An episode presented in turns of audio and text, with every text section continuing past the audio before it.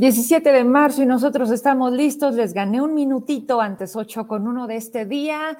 Vamos entonces a arrancar. Ya tenemos listas las entrevistas programadas para este programa, pero también les tengo una denuncia ciudadana que con esa quiero partir porque el día de mañana estaremos dándole espacio directamente a quienes deciden venir al programa y, y compartirnos esta situación que pareciera exclusiva del gobierno del estado, de la nueva gobernanza, y no, está pasando también en Acción Nacional. Prácticamente, sí, el Partido Acción Nacional aquí en Zacatecas. Tienen meses de haber cambiado a la presidenta, hoy está al frente. Bueno, eso queremos pensar porque es muy raro. Había comunicación con ella para hablar, ¿no? De lo que venía, de, de que le fuera bien, pues hablando de oposiciones o de quién estaría haciendo también la parte que le corresponde y que no fuera Morena pero están haciendo exactamente lo mismo. Verónica Lamillo, eh, al parecer, llegó despidiendo de manera masiva a personas que tenían 15, 20 años laborando en el partido. ¿Le suena? Bueno, pues nada nuevo, lamentablemente nada nuevo. Están haciendo los despidos de manera verbal. Al parecer llegó un abogado de Ciudad de México a decirles hasta esta quincena usted cobra, gracias por participar, pero no hay un documento no hay una manera formal y legal como se debería establecer, pues las formas, ¿no? De hasta aquí llegó su chamba y pues por los motivos que quieran alegar. Aquí el punto es que ni eso están haciendo. Y bueno, el día de mañana, al parecer, si no se arrepienten, porque luego en el transcurso del día, previo horas del noticiero, hay quien decide finalmente no salir. Aquí los espero, aquí está el espacio. Me llegó con punto y coma, Vero, quitaron, llegó estas personas, son de parte de, y espérese, no les han pagado el aguinaldo. Al parecer hay como un reajuste. Si usted quiere seguir trabajando, fírmele aquí, donde terminamos relación laboral, y fírmele acá, donde volvemos a empezar, pero sin todo esto que ya se había ganado. Aquí busco a la presidenta, pues para saber qué está sucediendo, para conocer obviamente la otra parte, la otra versión, pero no contesta. Hasta donde entiendo, Verónica Lamillo era un cuadro del grupo del diputado federal Miguel Varela, de Pedro Martínez, de Reinaldo Delgadillo, exalcalde de Calera, que hoy incluso es parte del consejo. Cuando yo le pregunto a él, por la comunicación que tengo prácticamente con todos, él niega, él me dice, no, Vero, eso no está pasando aquí, pero eso no contrasta con las denuncias que cada vez llegaron más a mi buzón y que sería tan fácil si la presidenta respondiera y pudiera estar en el programa para negar lo que mañana, al menos, algunos trabajadores nos van a mostrar cómo están siendo despedidos sin pago de aguinaldo y simplemente pues porque Gracias por participar. Así es como también está haciendo las cosas Acción Nacional aquí en Zacatecas. Vamos entonces a saludar. Me da muchísimo gusto recibir después de algunos meses la oportunidad de nuevo tener comunicación con quien fuera gobernadora de este Zacatecas, Amalia García Medina, única mujer hasta el momento. Y bueno, temas muchos. Así que hoy ya está listísima. Vamos entonces a platicar con ella. ¿Cómo le va? Buenas noches. Qué gusto saludarla. Vero, qué gusto también, eh, un saludo muy afectuoso, muy cariñoso. Aquí ahorita en una sesión larguísima, terminándola, eh, está intensa la vida política de nuestro país. Vaya que sí, como también eh, exige ese, ese, momento tan, tan crítico, podríamos decirlo, en el que encontramos a, nuestro México.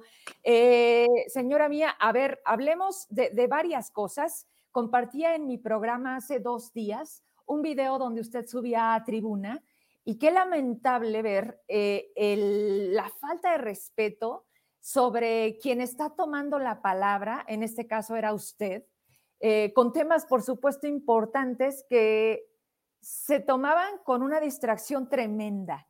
O sea, había quienes iban por una foto, al parecer, porque tenían visitas de la Universidad de Harvard la interrumpían porque pedían ahí que se respetara su, momento de tomar la palabra y de verdad así es como, como se trabaja en el Congreso.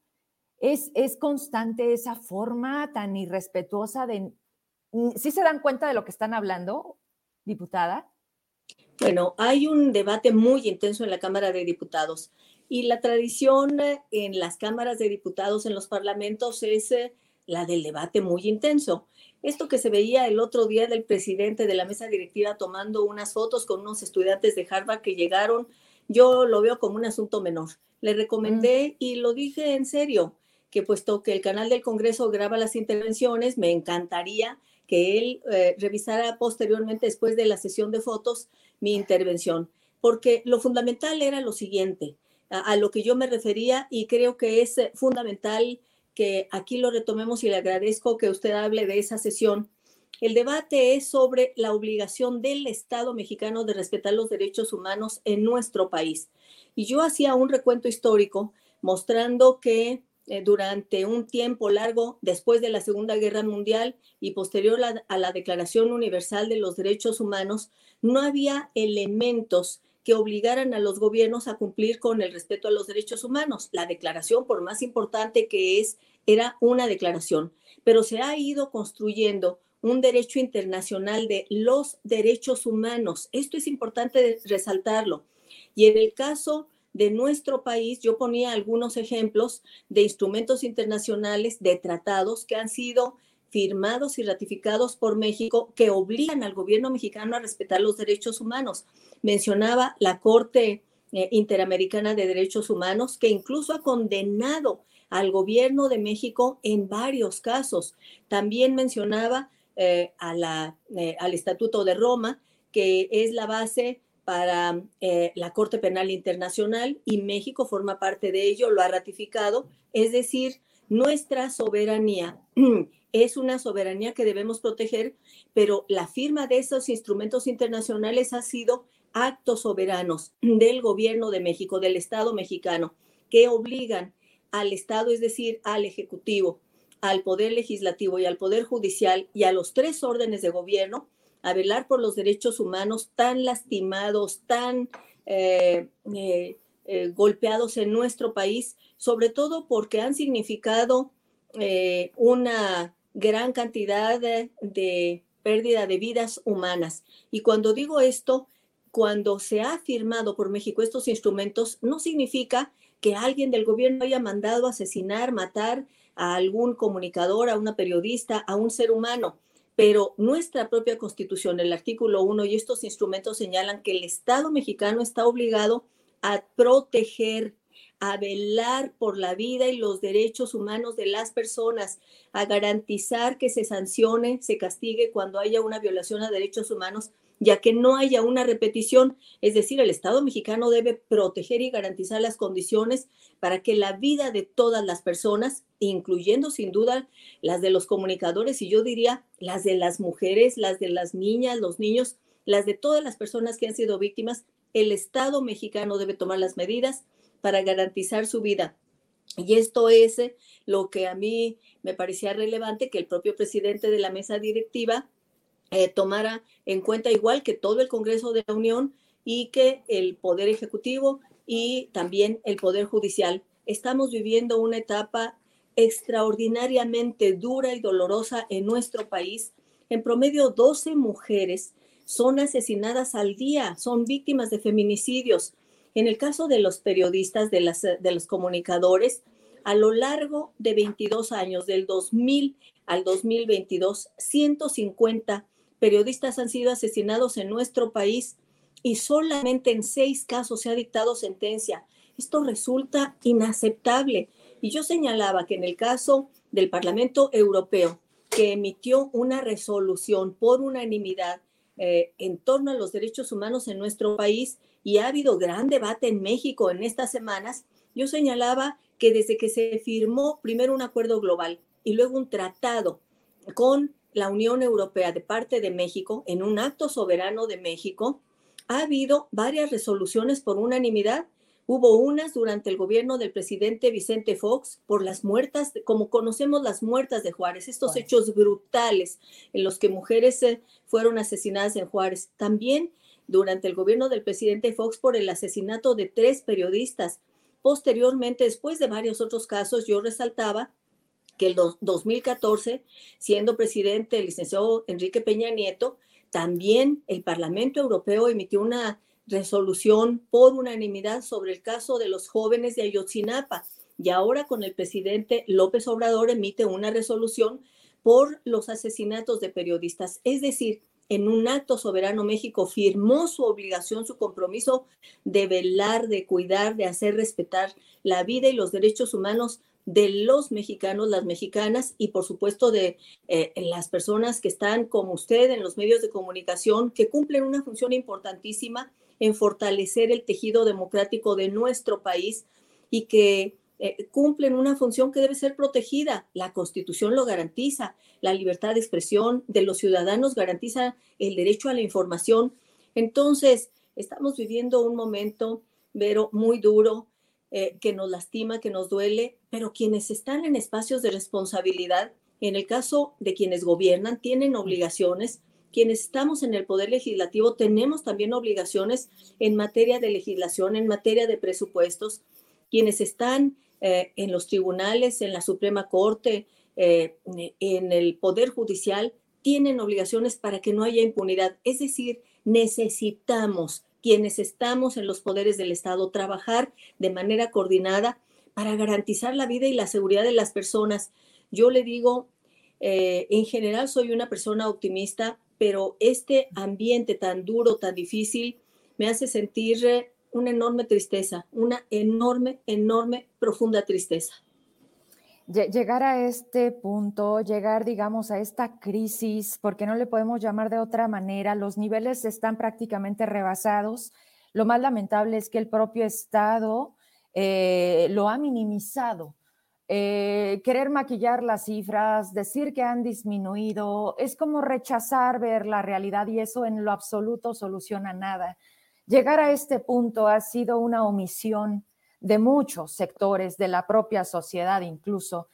A usted le tocó gobernar a este Zacatecas, por supuesto, en otro momento. Y quiero partir de ahí porque como en ese tiempo donde Amalia García estaba al frente de Zacatecas, hablemos de los desplazados que hoy se hicieron como nunca presentes ante la no respuesta, ni siquiera le iba a decir, gobernadora, ¿qué ganas? Tenemos de que regrese ese tiempo, porque sé que aunque no esté aquí, está enterada de cómo estamos llevando los días los zacatecanos y las zacatecanas. Le están escribiendo las personas prácticamente con una añoranza de gobernabilidad.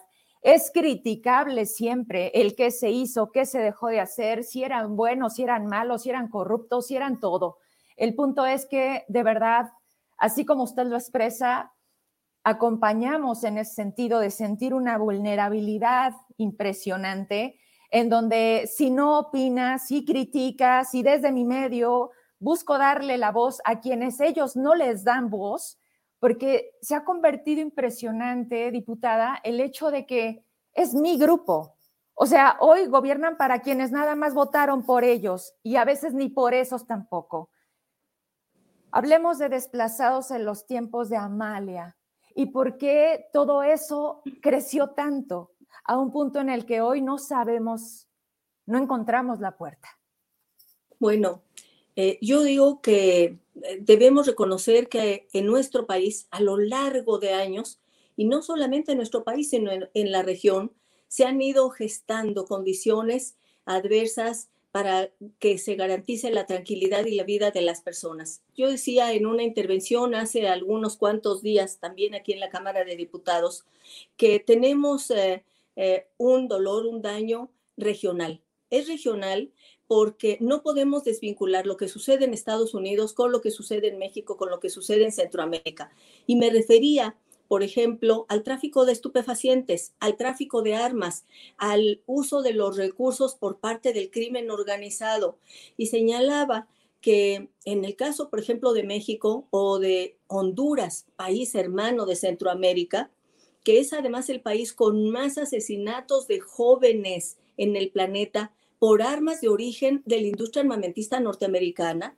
Y en el caso de nuestro país, más del 80% de las armas que circulan y que son utilizadas en crímenes provienen de la industria armamentista norteamericana, se tienen que tomar medidas. No es aceptable que desde los Estados Unidos algún congresista, como lo hizo hace algunas semanas eh, uno de ellos del Partido Republicano diga que en México se deben tomar medidas sin que se hagan cargo de que también ahí debe haber un control de la industria armamentista. Y no hablo solamente de armas de asalto, de alto poder, que están circulando en México y son de origen norteamericano.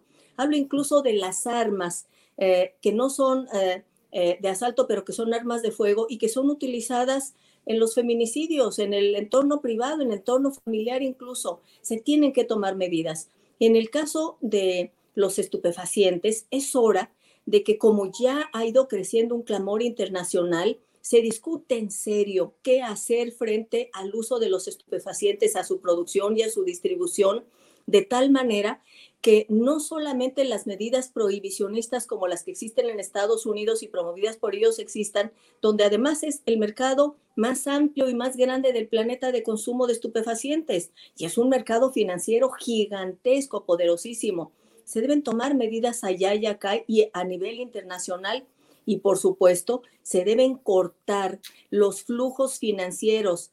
Eh, eh, se dice, hay que seguir el curso del dinero en el caso del crimen organizado y cortarles ese flujo de dinero, los paraísos fiscales, de tal manera que se pueda acotar. Pero eso no ha sucedido, sobre todo especialmente desde la época del presidente Nixon, empezó una política prohibicionista respecto de los estupefacientes que en lugar de garantizar más seguridad, lo que hizo es que se generara un mercado negro mundial que afecta especialmente a nuestra región.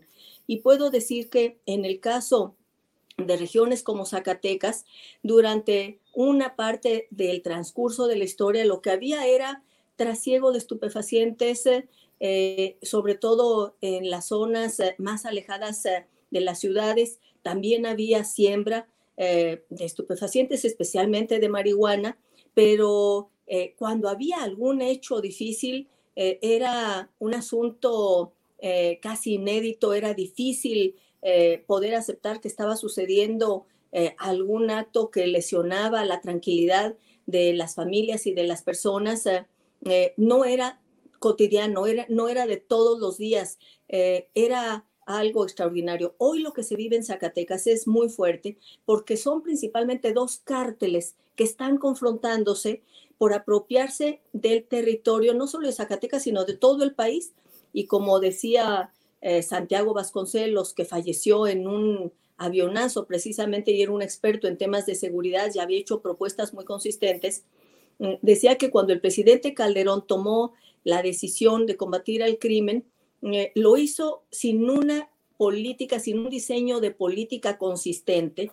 Y entonces no era, como algunos decían, eh, el efecto cucaracha. Él decía, no fue el efecto cucaracha, la descripción es incorrecta. Era como haber movido un avispero, porque los grupos delictivos se regaron por todo el país para continuar con su negocio, no para esconderse, no para desaparecer de la vista de las autoridades, sino para continuar con un negocio y en regiones donde no existían o pasaban eh, de manera subrepticia, empezaron a ocupar todo el territorio nacional. Y a partir de ese momento, yo lo ubico principalmente 2007, a partir de 2007-2008, lo que hemos ido viviendo en nuestro país es una explosión cada vez mayor. Pero entonces las causas, eh, la política eh, respecto de las drogas o los estupefacientes, eh, la industria armamentista, los flujos de dinero no han sido resueltos. Y por otro lado, hay un deterioro en el tejido social, un enorme y tremendo deterioro que debería eh, ser atendido y en eso tiene responsabilidad el Estado mexicano, los gobiernos, los tres órdenes de gobierno,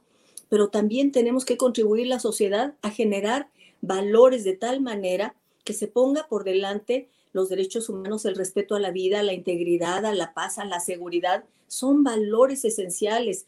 Usted hablaba de los desplazados. Hemos visto las imágenes de Ucrania, de los desplazados y nos duele, pero tenemos los desplazados de México aquí en nuestra propia tierra, eh, eh, tan cerca, en un lugar tan amado, tan querido eh, como es Jerez, en Ermita de los Correa y en otras zonas del estado por supuesto que duele. Y la autoridad tiene obligaciones, claro que tiene obligaciones.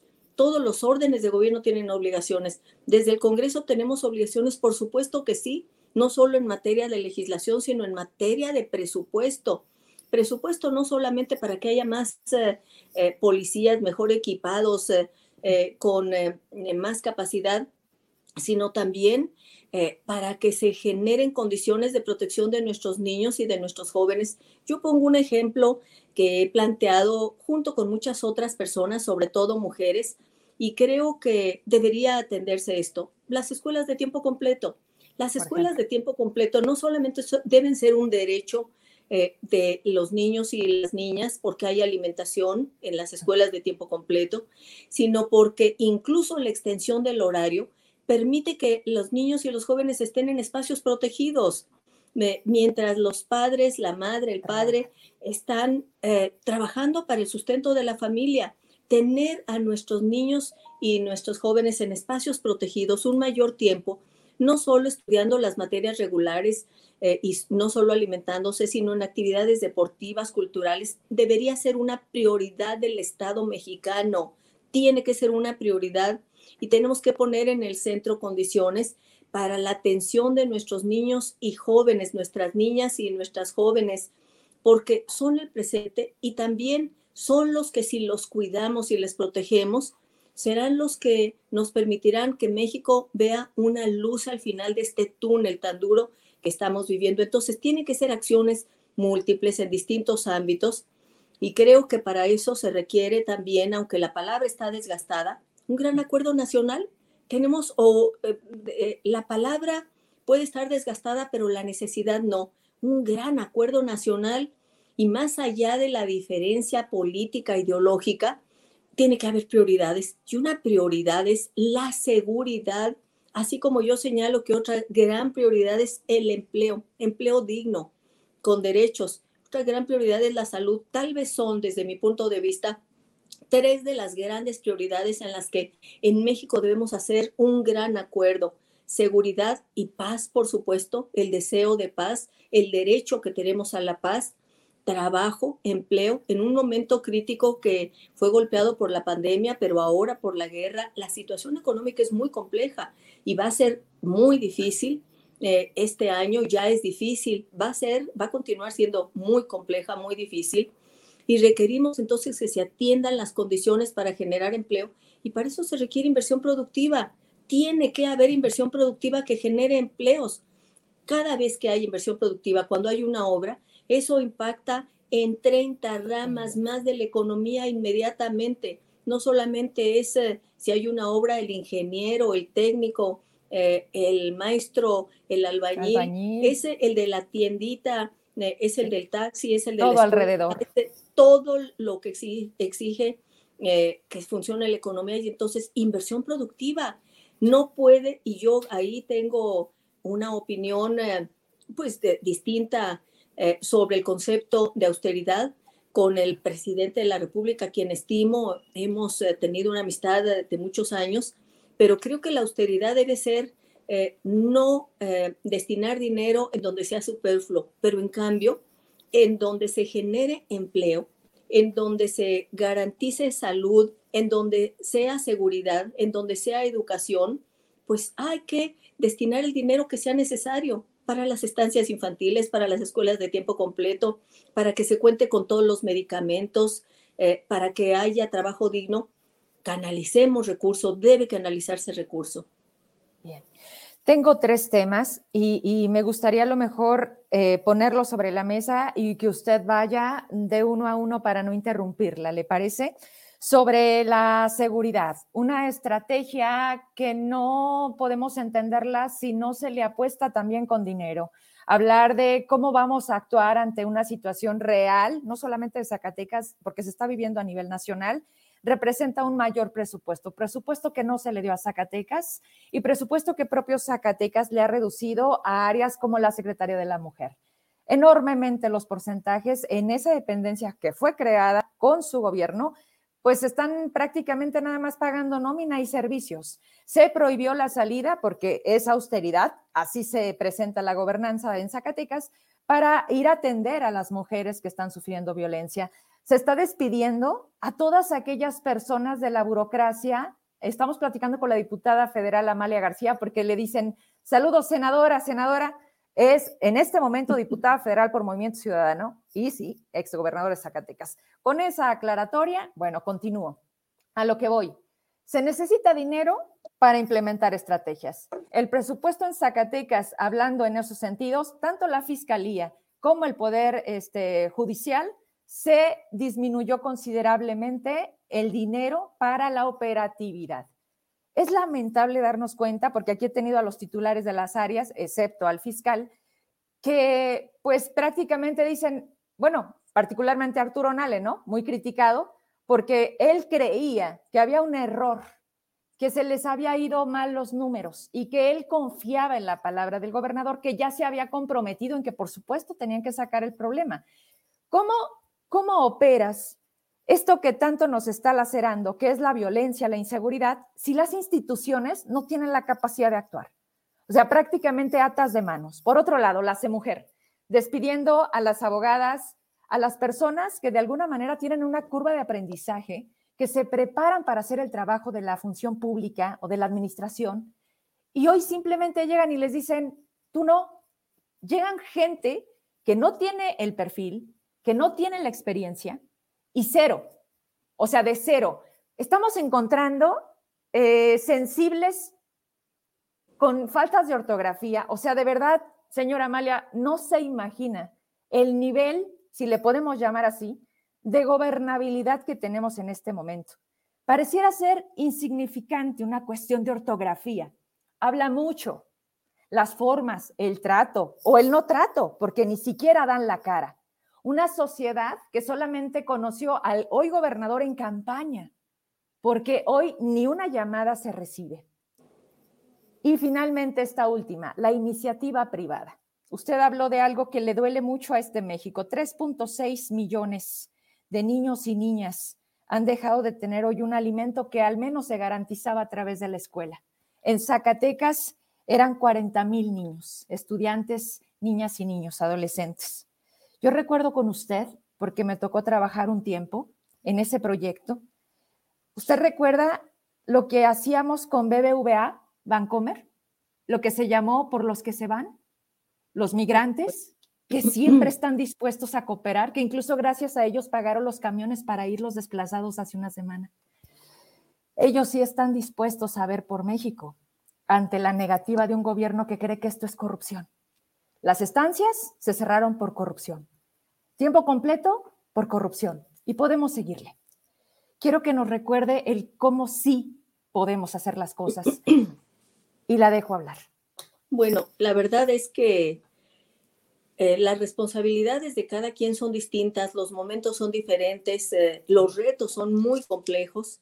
Eh, yo lo que deseo, de verdad lo digo con todo el cariño a nuestra tierra, es que le vaya bien a Zacatecas, que le vaya bien al gobierno, el gobernador cuente con el respaldo del gobierno de la República para poder salir adelante, eh, para, para, responderle a Zacatecas. De, lo deseo de corazón y lo hemos comentado diputadas, diputados zacatecanos acá en la Cámara de Diputados en México, nuestro deseo y nuestra, nuestra voluntad en lo que se nos pida para respaldar al gobernador si es que él viniera a la Secretaría de Hacienda a ver al presidente, a donde sea, nuestra voluntad y nuestro deseo sin ninguna duda. Eh, lo que yo diría es que tenemos que unirnos para que el presupuesto para Zacatecas aumente. Si eso no fue posible eh, el año pasado para el presupuesto que se está aplicando en esta ocasión, es fundamental que estemos eh, unidas y unidos para el presupuesto del año que entra. Usted mencionaba en el caso eh, de la inseguridad, la importancia de la Fiscalía del Estado y el Poder Judicial. Y yo creo que eh, alguien podrá decir, ¿para qué se requieren recursos? ¿Para qué darles a ellos? Bueno, pues porque lo requieren para hacer investigación y lo requieren para que no haya impunidad. Cuando se comete un delito y queda en la impunidad, se genera un ambiente propicio para decir que se puede cometer cualquier tipo de acción y no pasa nada. Uno de los elementos que han señalado los, eh, las personas expertas, los especialistas, que es fundamental a la hora de atajar la criminalidad y el deterioro social es que no haya impunidad. Y para eso se requiere darles instrumentos, mecanismos eh, a la Fiscalía y al Poder Judicial para que puedan hacer el trabajo para el que están mandatados, el que deben hacer. Eh, en el caso de los jóvenes, las jóvenes, eh, yo creo que incluso se pudiera afinar algunos de los programas que ya tiene el gobierno federal. Eh, yo hablo de las estancias infantiles, hablo de las escuelas de tiempo completo que deberían existir y yo espero que las escuelas de tiempo completo no desaparezcan, porque ya hay un mandato judicial de un juez que establece que no se pueden desaparecer eh, y yo espero la Junta de Coordinación Política de la Cámara de Diputados unánimemente ha considerado que este mandato debe ser respetado y que ante la Secretaría de Educación Pública debemos acudir para señalar que no pueden desaparecer. Y un programa del gobierno federal eh, que son las becas a los jóvenes, me parece que podrían orientarse, incluso reforzándolas mucho más, que las becas sean en función de asistencia a clases, cuánto tiempo están en clases, porque es un espacio protegido. En Zacatecas hicimos un pequeño experimento eh, con un recurso muy modesto que teníamos en ese momento, ubicando algunas zonas donde considerábamos que empezábamos a tener ciertas dificultades, se hizo un diagnóstico eh, muy riguroso y entonces echamos a andar un programa de apoyo a jóvenes de secundaria y de preparatoria eh, con un recurso económico, pero estaba vinculado a asistencia a clases. Quien no asistiera a clases, entonces no recibía ese recurso mensualmente. Yo creo que así debía ser. Recuerdo en el caso de Fresnillo, grupos de jóvenes con los que trabajamos y que formaron además incluso eh, grupos deportivos. Unos se llamaban los perros de tropa, otros eran los Picassos. Seguramente quien me escuche de Fresnillo recordará estos grupos de jóvenes y se incorporaron a la actividad deportiva y además al apoyo en estas eh, becas eh, por asistencia a clases y en una etapa de la, eh, de la vida, la adolescencia, cuando todo el mundo se quiere lucir, bueno, pues las actividades deportivas, encontrar caminos que los puedan impulsar a eso, son fundamentales. Las caravanas. Ahorita que la escucho, este, igual si desea tener un vasito con agua, yo la espero, porque, es mucho lo que estamos platicando. Sin parar yo, yo la espero. Gracias. Mientras usted toma agua, yo, yo, yo hago estos recuerdos, hablamos de, de, esos momentos en los que Zacatecas vivía pues prácticamente exacto, otro, otro tiempo. Eh, sí, adelante. Eh, eh, usted decía, Vero, mm, que es muy importante el contacto con la sociedad y habla ahora de las caravanas que se realizaban. Eh, eran las, las audiencias eh, itinerantes, se hacían audiencias públicas en distintas partes del estado y era un mecanismo, cada quien, insisto, tiene sus mecanismos, pero un mecanismo muy interesante de acercamiento con la sociedad, porque llegaba yo con el equipo de gobierno eh, a estas audiencias públicas desde las 9 de la mañana hasta terminar con la gente que pedía audiencia. Recuerdo en Pinos que en una ocasión terminamos a las 2 de la mañana. Yo ya no sentía los pies ni sentía las manos porque había estado sentada durante horas y horas. Y eso permitía no solamente canalizar a las personas con el equipo de gobierno que estaba sentado al fondo, lejos, para que la gente como en un confesionario pudiera hablar, me permitía no solamente ver qué requerimientos, sino el diagnóstico de cada región porque las personas nos decían, aquí falta esto, aquí va bien esto, aquí el presidente municipal, aquí el diputado, aquí tal funcionario de su gobierno, tal y tal y tal. Y entonces era un diagnóstico permanente, porque eso permitía que cada ocasión no solamente era el respaldo y como yo decía, llevar el gobierno a la gente, sino que también era tener la radiografía de lo que estaba sucediendo era como un diagnóstico de qué le dolía a Zacatecas en esa región en ese momento. Creo que el mantener mecanismos de cercanía a la ciudadanía, pues resulta eh, algo eh, muy importante, porque entonces uno puede saber exactamente en dónde debe actuar. Yo creo que mm, esto permite que se puedan ir abordando los, eh, los requerimientos de, la ciudadanía y de cualquier manera, Vero, pues usted dígame qué, qué, qué, cosas podemos hacer, qué podríamos hacer conjuntamente con la sociedad civil, con el gobierno y nosotras, nosotros que estamos acá en la Cámara de Diputados juntos. E, esa es la gran pregunta y de verdad esperamos con muchas ganas esa gran respuesta, porque aquí el problema más grande es que esperamos resultados, pero queremos seguir haciendo las cosas igual.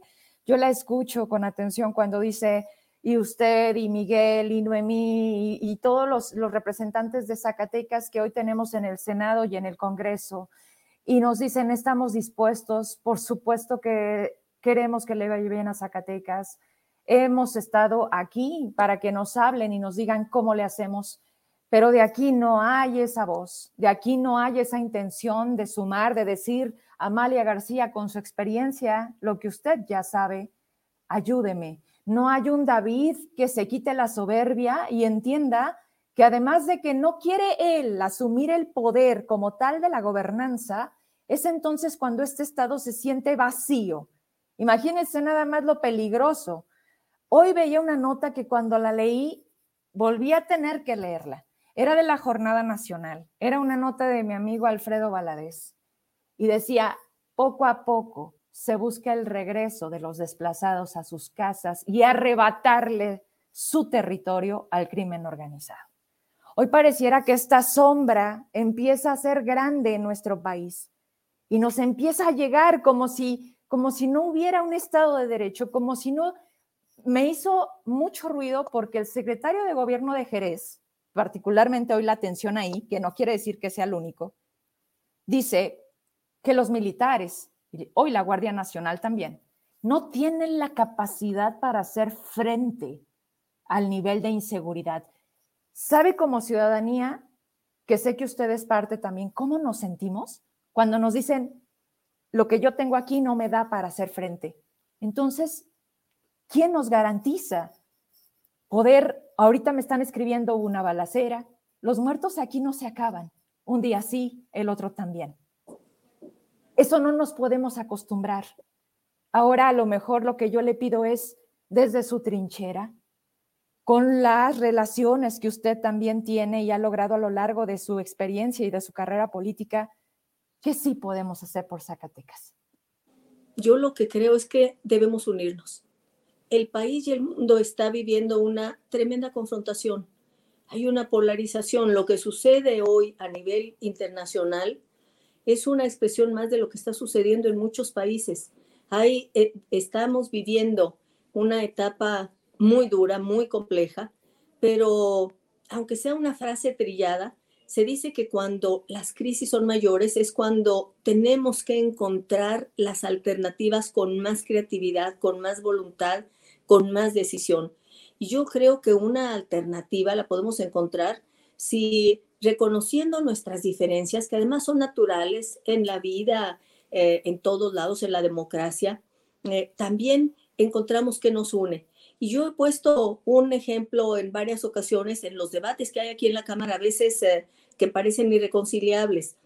como me comentaba en alguna ocasión hace muchos años Porfirio Muñoz Ledo, ¿Cómo resuelven naciones que tienen grandes conflictos, generalmente, excepto ahora que está esta invasión y esta guerra en Ucrania? ¿Cómo resuelven sus diferencias? Países que pareciera que es irreconciliable su visión. Bueno, pues eh, eh, enlistan aquello en lo que hay un punto de contacto y en otro lado sus diferencias y seguirán discutiéndolas. Y yo creo que no se trata de que nadie decline a tener su propia visión, pero si anotamos las coincidencias y yo creo que la coincidencia es que haya paz, que haya seguridad, que haya empleo, que haya salud, que haya educación. ¿Quién pudiera decir que no está de acuerdo en eso? Que anotemos aquello en lo que queremos trabajar y que trabajemos unidas y unidos, pudiéramos ir adelante. Yo no he conversado en estos últimos días eh, con algunos de mis eh, colegas exgobernadores, estoy segura que, todas, eh, que todos coincidiremos en que podemos trabajar unidos en eso, con Genaro Borrega, Borrego, con eh, Arturo Romo, eh, que podemos trabajar juntos eh, con Ricardo Monreale, que si se habla con Tello, con Miguel Alonso, ¿quién podría decir que en estos temas que yo mencionaba no pudiéramos trabajar?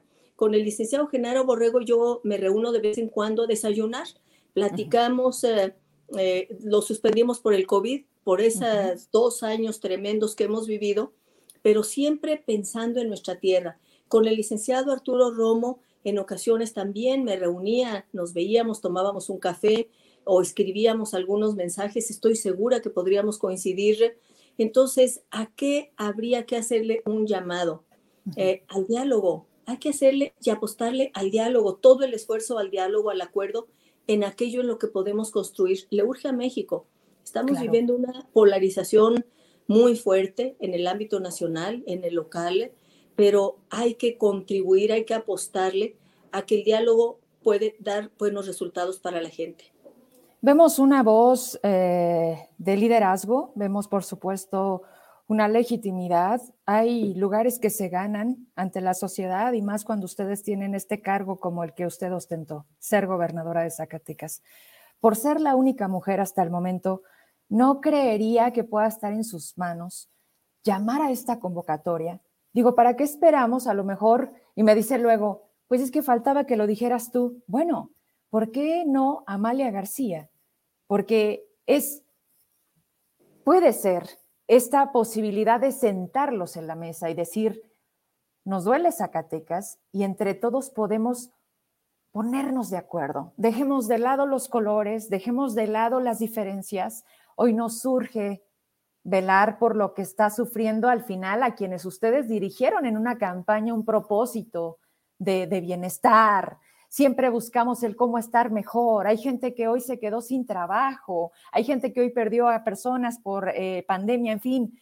¿Cree usted que, pudiera existir esa posibilidad a través de su voz, de su convocatoria? Yo creo que a, través de la voz de todos. Eh, me parece que existen las condiciones, existe la preocupación, existe el dolor de, todas, de todos nosotros los zacatecanos, y creo que eso es posible. No con alguien que diga yo encabezo, yo figuro. Eh, pero alguien que diga yo sí, porque pareciera que todo mundo hablamos, pero nadie, nadie agarra como esto, señora. Y ahí es donde decimos, ¿quién?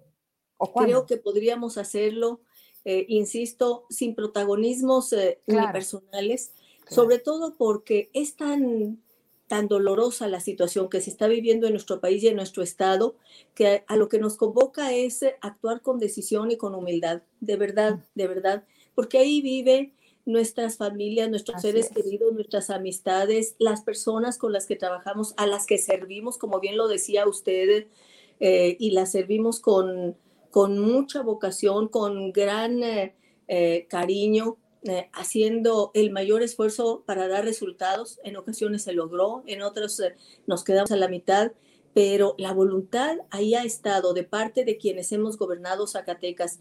Y yo creo que efectivamente, junto con quienes hoy están en el ámbito legislativo, en el Senado de la República, en la Cámara de Diputados, eh, tenemos que contribuir, es nuestra obligación y con tantas y tantos zacatecanos valiosos, extraordinarios, extraordinarias, porque Zacatecas es una tierra maravillosa.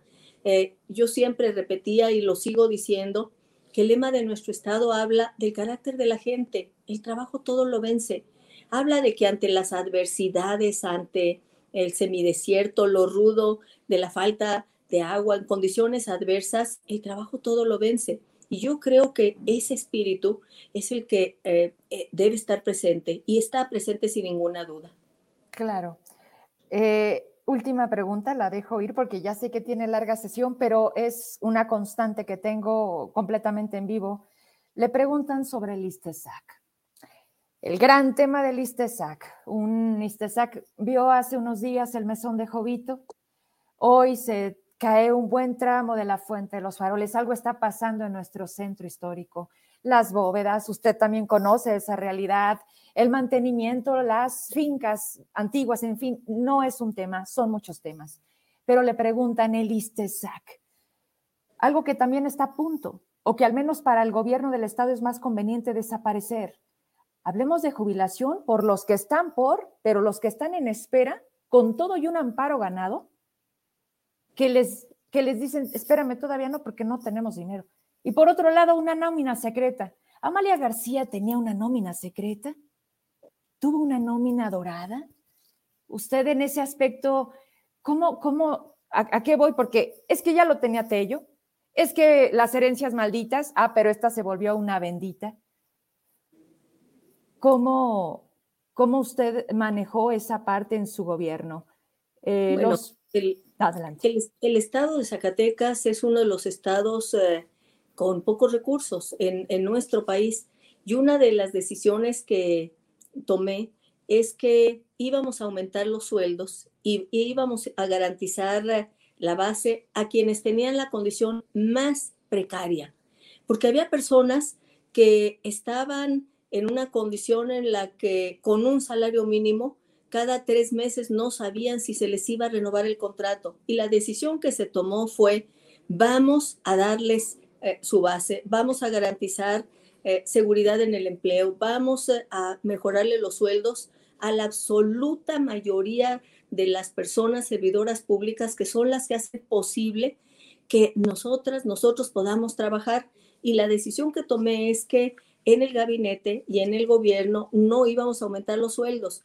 Recuerdo que yendo a la CONAGO había otros colegas, gobernadores que me decían, Amalia, pero ¿cómo puede ser que el gobierno de Zacatecas y el de Tlaxcala tengan los gobernadores y sus gabinetes eh, esos sueldos tan, eh, tan bajos? Eso no te permite trabajar. Eh, yo le decía, pues sí, eran los dos gobiernos, lo recuerdo con toda claridad, Zacatecas y Tlaxcala, los dos estados que tenían mm, los, eh, los, sueldos de gabinete y de, gobernador, gobernadora, eh, más modestos. Nos comparaban en muchas ocasiones con estados vecinos, que el argumento que había para aumentar los sueldos de gabinete y gobierno en, en algunos estados vecinos era que debíamos equipararnos con la iniciativa privada. Y yo tenía otra visión, yo vengo de la izquierda y lo que yo decía es, bueno, está muy bien que la iniciativa privada pues tengan eh, esos sueldos, eh, pero eh, aquí estamos en el servicio público, en un estado modesto, no podemos ni debemos tener esos sueldos. Y no era una falsa modestia o una idea de que había que recortar, era que había prioridades y las prioridades era en todo caso, la inversión productiva era generar empleos, era hacer obra pública, era destinarle recursos al campo, eh, a la educación. Bueno, a la educación, usted recordará, uh situaciones eh, muy complejas porque estuvo a punto de cerrarse la universidad por la enorme deuda que había. Y entonces nuestra prioridad era resolver la situación de la Universidad Autónoma de Zacatecas y sacarla adelante. Nuestra prioridad también era crear nuevas instituciones y logramos que se llevara el Politécnico, el Instituto Politécnico Nacional a Zacatecas. Y claro que para lograr eso dijimos, se le van a, tener un terreno, a construir las instalaciones para que vengan a Zacatecas y puedan ofertar educación del siglo XXI, las cuatro carreras que oferta el Instituto Politécnico Nacional en Zacatecas, Campus Zacatecas, mecatrónica, ingeniería en alimentos, ingeniería medioambiental, ingeniería en sistemas, carreras del siglo XXI. Esas eran nuestras prioridades. La prioridad era, eh, yo decía, eh, vincular a Zacatecas con el resto del país como una estrella. Y entonces las autopistas, la autopista Saltillo, que cuando me la propuse, hubo quien me dijo, recuerdo eh, a nuestro amigo Reimers, que me decía, Amalia, si logra solamente, solamente esa autopista, ya con eso valió la pena que hayas llegado al gobierno bueno, pues se logró esa autopista, se logró la autopista a San Luis Potosí, se logró hacer carreteras a municipios que no tenían una carretera, sino que tenían brecha, eh, la atención en salud, más de 70 hospitales comunitarios, el hospital, en fin, entonces había prioridades. Y cuando uno gobierna con poco recurso, pues las prioridades son fundamentales. ¿A dónde había que destinarle? Había que destinarle eh, a ámbitos que eran prioritarios, incluyendo la cultura. La cultura también es una prioridad, es un derecho de las personas atender, eh, disfrutar la cultura. Y Zacatecas, siendo patrimonio de la humanidad, la capital, eh, era un escenario favorable para que la ciudadanía, los jóvenes, las familias llegaran y disfrutaran, y también para que hubiera turismo y derrama económica, porque también se trataba de derrama económica con eh, una cultura de altísimo nivel, de gran calidad, a la que tuvieran acceso todas las personas, no solo las élites, no solo los que podían pagarse venir a Bellas Artes eh, o al Auditorio Nacional en la Ciudad de México. Entonces, lo que hicimos fue, los recursos los vamos a canalizar eh, en estabilidad, en sueldo, en trabajo digno, a los que menos percibían servidoras y servidores públicos. Bueno, a modernizar eh, la administración pública. Cuando yo llegué todavía, porque además estaba iniciando en el país eh, y en el mundo había dos o tres computadoras. Entonces dijimos, tenemos que modernizarlo. Y luego en mi gobierno inició la rendición de cuentas a través del acceso a la información.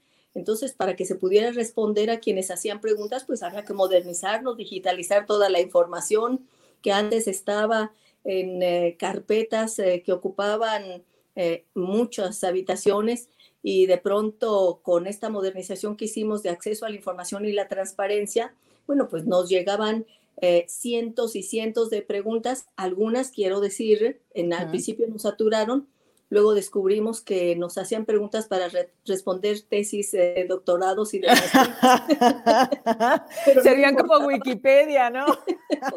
Pero no importaba, de todos modos, nos propusimos que eh, la modernización, la transparencia, el acceso a la información eran derechos y entonces había que invertirle también en eso. No todo era dinero, porque para poder llenar de miles de datos a, la, información, bueno, pues con pasantes, convocamos a personas, jóvenes pasantes que estuvieron, los capacitamos y estuvieron eh, cientos y cientos de jóvenes trabajando en la digitalización de la información, fueron semanas y semanas y luego dijimos, bueno, ¿cómo hacer que la gente pueda tener acceso a nuestros servicios con menos dificultades? Y jóvenes que trabajaban en el gobierno diseñaron los kioscos para que la gente pudiera pagar sus servicios mm. en un kiosco para que las placas también y las actas de nacimiento las puedes sacar en un kiosco.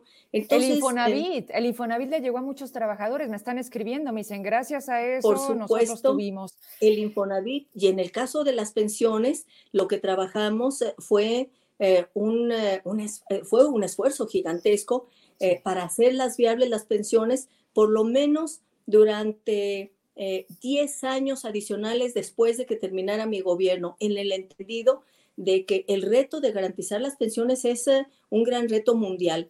Mm, ¿A qué es a lo que deberíamos aspirar?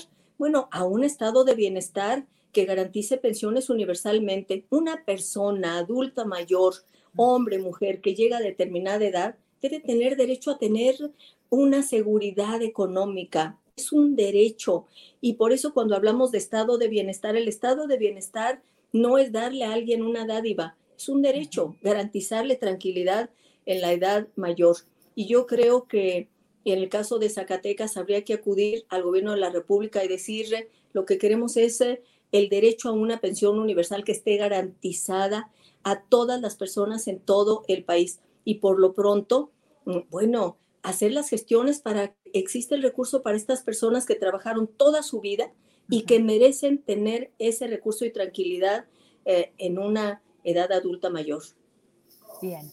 Pues ya de paso hicimos un resumen de aquel momento del sexenio de Amalia García. Con esta pregunta y por supuesto su mensaje nos despedimos. Hoy, hoy definitivamente pareciera que tampoco se puede garantizar eso. El tema del ISTESEC también es algo que, que nos tiene a todos eh, con una negativa de un gobierno que incluso miente porque el dinero estaba ahí y decidieron no dispersarlo simplemente por falta de firmas, por cuestiones administrativas. Se vuelve muy grande y muy grave el problema que ellos mismos han provocado. De por sí, los antecedentes, el cómo se utilizaron, el cómo se hicieron los cambios, el cómo se metieron personas, el cómo algunos se, jubilaron sin tener a lo mejor eh, los sueldos, los préstamos. Podríamos hablar un programa completo, Istesac me dicen los zacatecanos hoy que la ven aquí. ¿Qué va a hacer usted desde el Congreso de la Unión? Que me queda claro la sumarnos, unirnos, dejar atrás otras cosas y decir el llamado de vamos a hacer algo hacia adelante. En este momento, su figura, a través de del cargo que representa, ¿qué le podría responder a los zacatecanos y de esa manera tener también su despedida? lo que tenemos que hacer, eh, porque tenemos una representación política y estamos en el Congreso de la Unión, y hablo en plural, insisto, no solo de mí, eh, los diputados federales de todos los partidos políticos que somos zacatecanos y los senadores, es acudir al presidente y a la Secretaría de Hacienda. La Secretaría de Hacienda tiene obligaciones con los estados. Cuando hablamos de federalismo, tenemos que decir que los estados tienen derecho de que el recurso sea distribuido para garantizar piso parejo y por eso es fundamental que no esperemos solamente hasta septiembre cuando se presente el presupuesto. Hay que ir a dar la batalla para que haya recursos en ese presupuesto que se vote eh, en noviembre, el 15 de noviembre, a más tardar para el año entrante. Pero ahora mismo necesitamos ir a la Secretaría de Hacienda, que es en donde está el recurso. Y ¿Usted cada que iba? Cada que iba, Amalia García. Yo iba con muchísima frecuencia, decía que casi hacía plantón y claro, eh, ¿qué, era lo que yo llevaba con los secretarios? Porque yo me la pasaba gestionando, gestionando, presionando, eh, en fin. Llegaba con mis, como decía, con mis quesitos, llegaba con mis quesos de Montescobedo y seguramente decían, mira, ya llegó con sus quesos otra vez aquí a pedir dinero para Zacatecas. Bueno, pues acá se hacía plantón con el secretario de salud, con el de obras públicas, con quienes tenía debates muy fuertes. En el caso del de obras públicas, recuerdo eh, con eh, eh, el, secretario tenía grandes discrepancias porque decía, ¿por qué tienen que hacerse esas autopistas a Zacatecas si no pasa un solo vehículo? Y yo le decía, pasan muy pocos porque precisamente no está la autopista, porque se van por otro lado. Entonces, eran batallas fuertes con el secretario de Hacienda. Pero las ganaba. o lo intentaba. Lo que yo hacía con el secretario de Hacienda es que hablaba con los diputados de todos los partidos políticos, los zacatecanos, llegábamos todos, del PAN, del PRI, eh, del PT, llegaban todos y llegábamos juntos. Entonces veían que uno estaba ahí dando la batalla y claro que dábamos una lata que yo no sé si era por piedad o por hartazgo y finalmente bueno, pues serían, nos soltaban. Usted acaba de decir la clave, perdón que la interrumpa. Usted acaba de decir la clave. No iba sola, íbamos. Entonces ahí radica el que hoy pongamos esas manos a la obra. Con esto me despido. Por supuesto que usted está dispuesta y me queda claro, no soy solo yo, usted lo dice bien. Y como nunca, se supone estamos representados porque tenemos a más de 10 zacatecanos en el Congreso, en fin, yo le agradezco, de verdad, el que acepte esta plática, que tengamos comunicación no solamente en el programa, cuando yo decido también compartirle algunas cosas, cuando le hago un llamado, cuando le digo, señora Amalia, no se olvide de Zacatecas, lo digo hoy aquí delante de la cámara, porque hoy se necesitan esas voces, pero sobre todo se necesita esta convocatoria.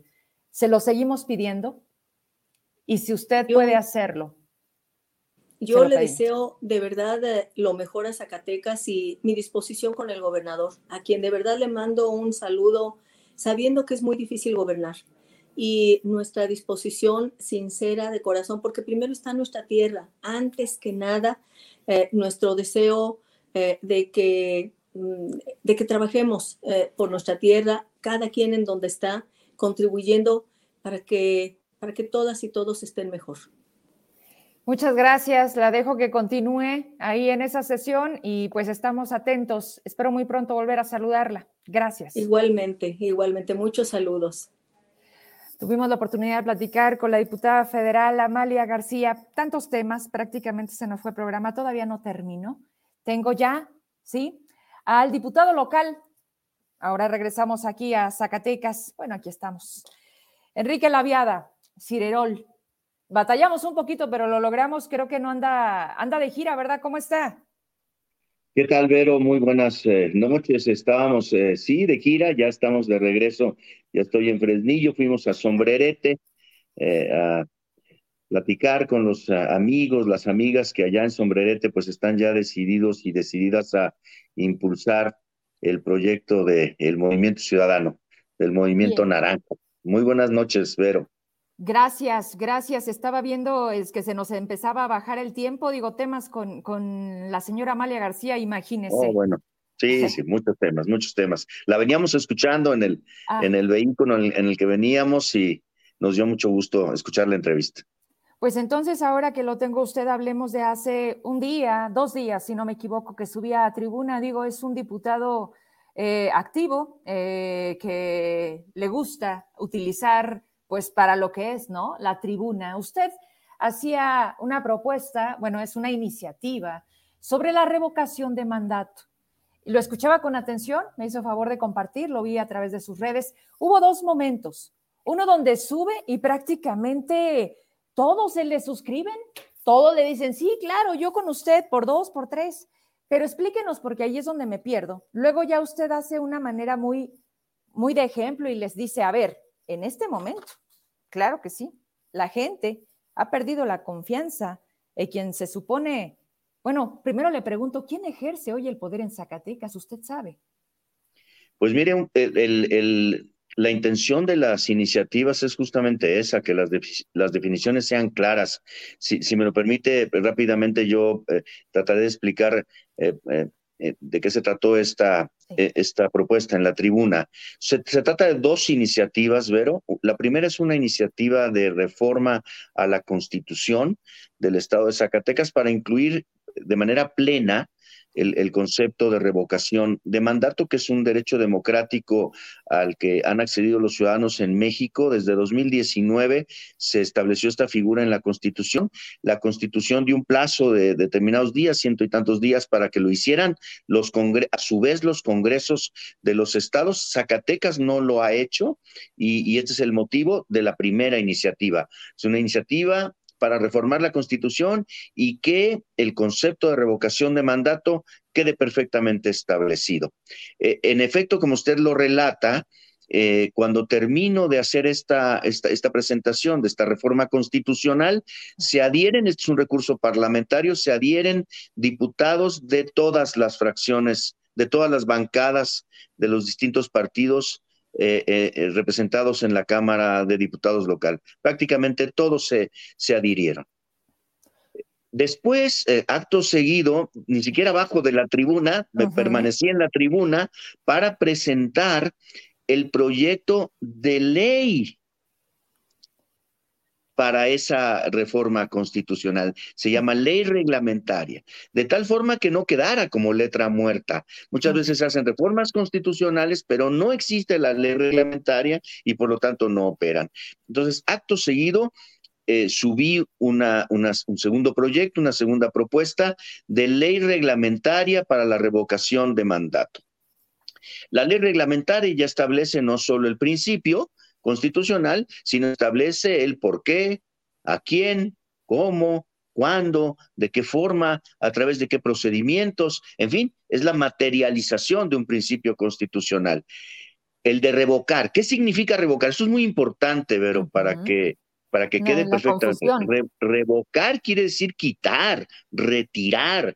Eh, viene del latín revocare, llamar, llamar a cuentas. Estás haciendo estás haciendo mal las cosas y por lo tanto te llamo a cuentas y puedo revocar el, poder que tú tienes, te lo puedo retirar, te lo puedo quitar. Esta es la esencia y, la ley reglamentaria es, es, lo que norma todo el procedimiento para lograr esto. Entonces ahí puse un ejemplo, ¿verdad? creo que es elemental eh, buscar un ejemplo para ilustrar de qué se trata. ¿Qué gobernador, porque estábamos hablando de la revocación de gobernador, ¿verdad? ¿Qué gobernador tendría, o gobernadora, independientemente si fuese hombre o mujer o el género al que perteneciera? ¿Quién sería objeto de una revocación? Pues un gobernador que miente, un gobernador que está ausente, un gobernador que no quiere gobernar, un gobernador que no da resultados, un gobernador que le transfiere sus responsabilidades a otras personas, un, un, gobernador que incluso castiga a sus electores, puede ser revocado. Y entonces, entonces yo dije en la tribuna, pues, ¿qué les parece si le ponemos nombre y le ponemos David Monreal Ávila? Y, creo que ahí es donde algunas, fracciones, algunas, fracciones, en, particular la de Morena, pues reaccionó, ¿verdad? Porque no les pareció no les pareció correcto. Yo creo, yo creo que es justamente para eso una ley de revocación, para, para un gobernador, un gobernante, insisto, un gobernante, una persona que gobierne una entidad o el país y que esté cayendo en este tipo. Y eh, se llama, se llama eh, una crisis de confianza, ¿verdad?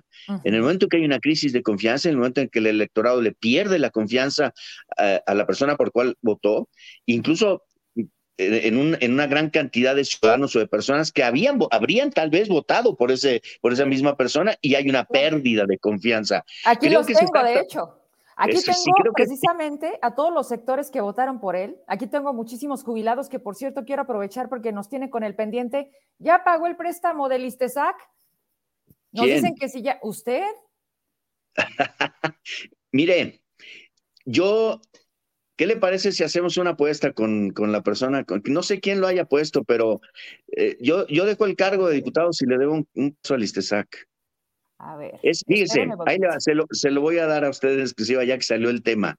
Eh, cuando a, poco, a pocos meses de que el gobernador, del entonces gobernador Ricardo Monreal, eh, dejara el cargo, instruyó por mi conducto por mi conducto. O sea, yo fui el que, el que formulé el, el, procedimiento y lo puse a firma del gobernador. Y, eh, en ese tiempo yo era coordinador de asesores del gobernador, coordinador de, relaciones institucionales, si usted lo recuerda. Eh, firmó el documento del gobernador donde instruía a todos los funcionarios que hubiesen sido eh, beneficiados por un crédito, un crédito, un préstamo del ISTESAC, a que lo liquidaran antes de que terminara el sexenio. Yo no sé quién, lo, quién no lo haya hecho, yo sí lo hice. Y tengo todos los documentos que lo respaldan, hasta el último peso. Bien, respondida esa pregunta. Hasta el último peso. Ok. Digo, porque aquí es Agustín Miranda, tenemos a más, ¿no? Tenemos también a Carlos López, mi diputado ya le pagó el préstamo. Bueno, sí, sí, Hasta el último peso, poco tiempo antes de que terminara el cargo, eh, entonces gobernador Ricardo Monreal. Bueno, regresemos a la pérdida de confianza. O sea, hace más de cuántos años, casi pues, estamos hablando 20 años. Más o menos, hace, hace, 20 años. Hace, 20 años quedó liquidado para quienes tenían ahí ese, esa duda o ese pendiente. No, pues es que precisamente de esos pesos en pesos es lo que a lo mejor también hoy tiene a las instituciones quebradas, ¿no? Así es. Y entonces, justamente lo que, lo que usted hoy también nos puede decir que buscamos es, pues, la legalidad. O sea, hoy lo que queremos es, estamos yo creo que llenos de los mismos discursos, de los mismos políticos y volvemos a lo mismo. Zacatecas no va a cambiar. No va a cambiar de discursos y no va a cambiar con buenas intenciones. Usted lo acaba de decir muy claro y cuando lo decía, créame que pues yo prácticamente pensé que estaba hablando de David Monreal una persona ausente, una persona que no se asume como tal, con esta gobernabilidad que al día de hoy seguimos sin ver. Pero vayamos a lo posible, a lo real. No entendemos luego adicionar, reformar y demás. Dice la gente, ¿se va a aprobar eso? O sea, la revocación de mandato desde su trinchera, ¿va a ser una realidad? ¿Qué sigue? ¿Qué sigue después de, la, de, que, de que está puesta ya la iniciativa?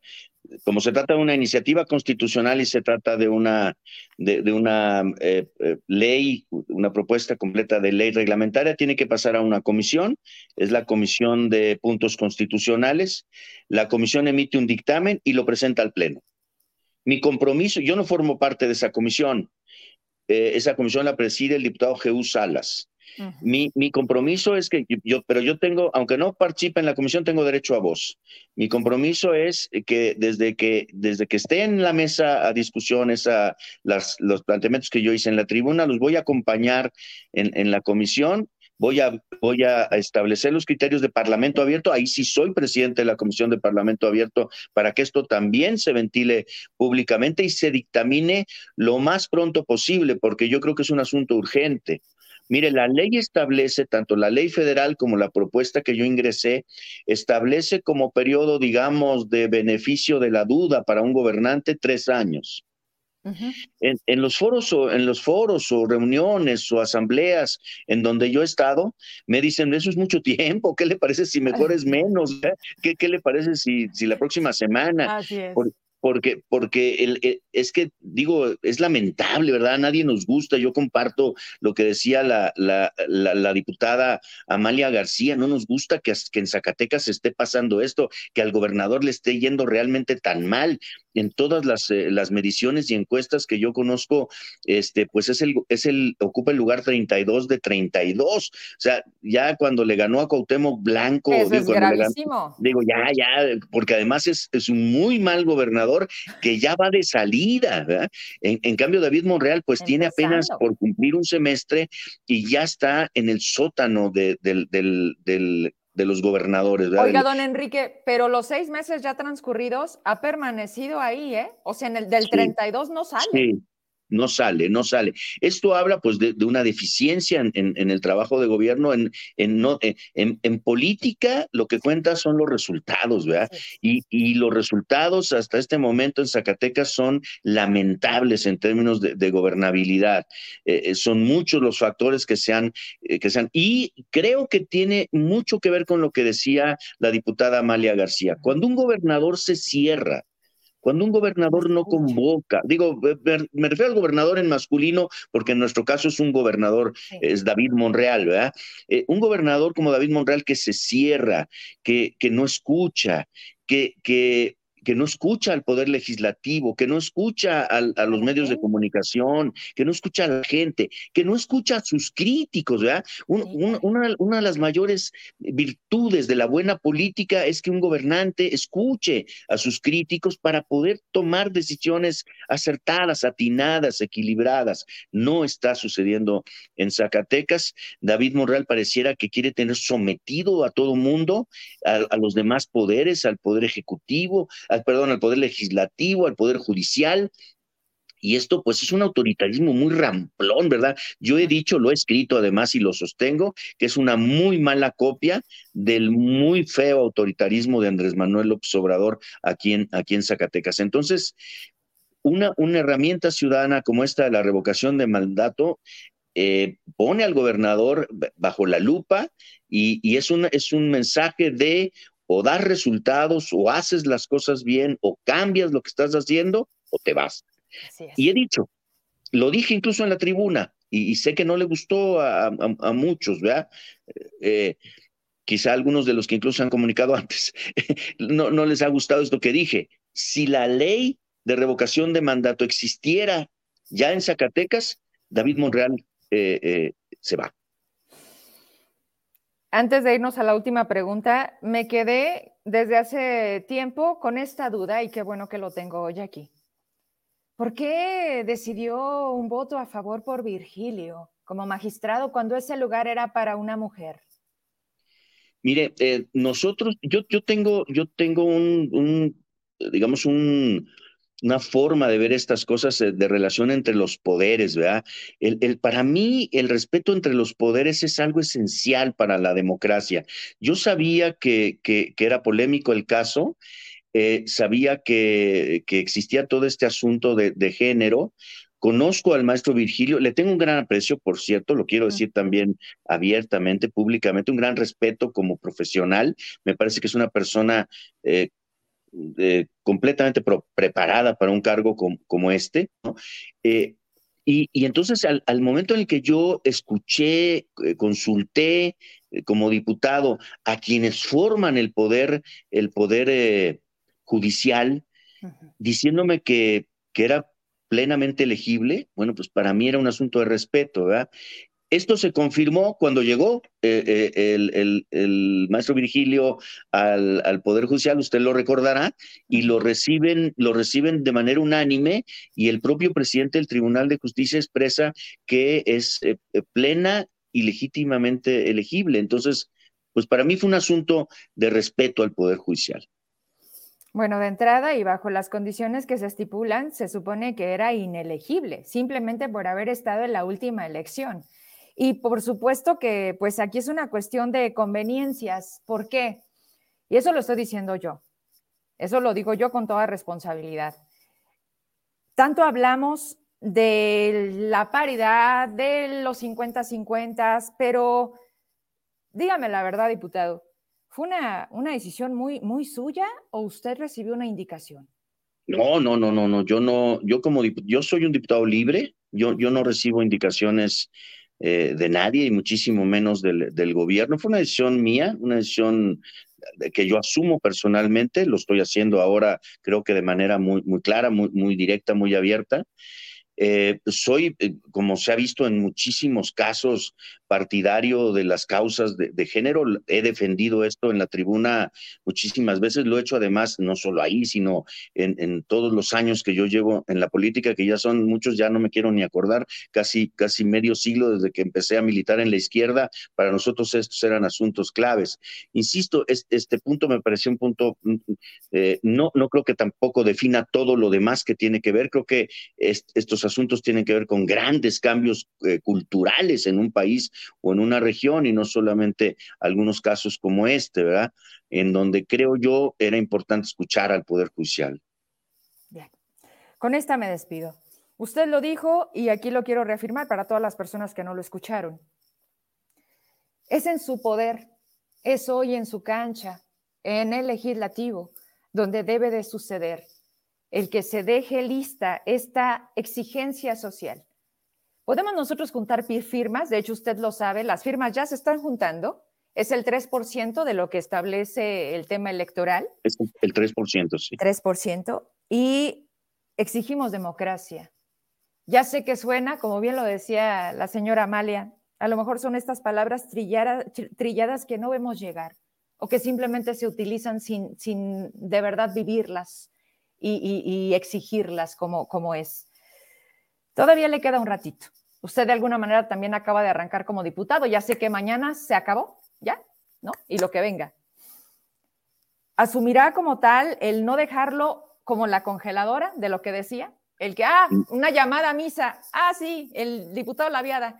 ¿Cómo? ¿Cómo sí, desde donde usted está y la oportunidad que tiene, lograr que esto suceda? Porque al final creo que hoy David y mañana el que venga, Digo que, este, este, este, este, gran error para muchos, que fue haber votado por él, se traduzca en que a nadie se le ocurra volver a portarse así con los zacatecanos. Exactamente, eso es exactamente la, es eso es exactamente la, la, la, revocación de mandato. Es un principio democrático y es un poder en manos de los ciudadanos que le dice al gobernante o cumples con tu deber o te vas, ¿sí? Es el 3% el plazo máximo son tres, digo, son tres años, el, plazo que se da como beneficio de la duda. Eso, ese 3%, por cierto, aclaro, para, para beneficio de quienes nos, nos ven y nos escuchan, tiene que estar distribuido en la mitad más uno de los municipios, de tal manera que no sea uno solo de los municipios, porque ese 3% se podría lograr en Fresnillo, simplemente, ¿no? Eh, la ley establece que debe ser en, en, en en la mitad más uno de los municipios para que sea una decisión democrática eh, y equilibrada. No va a quedar en la congeladora, eh, eh, Verónica, no va a quedar en la congeladora.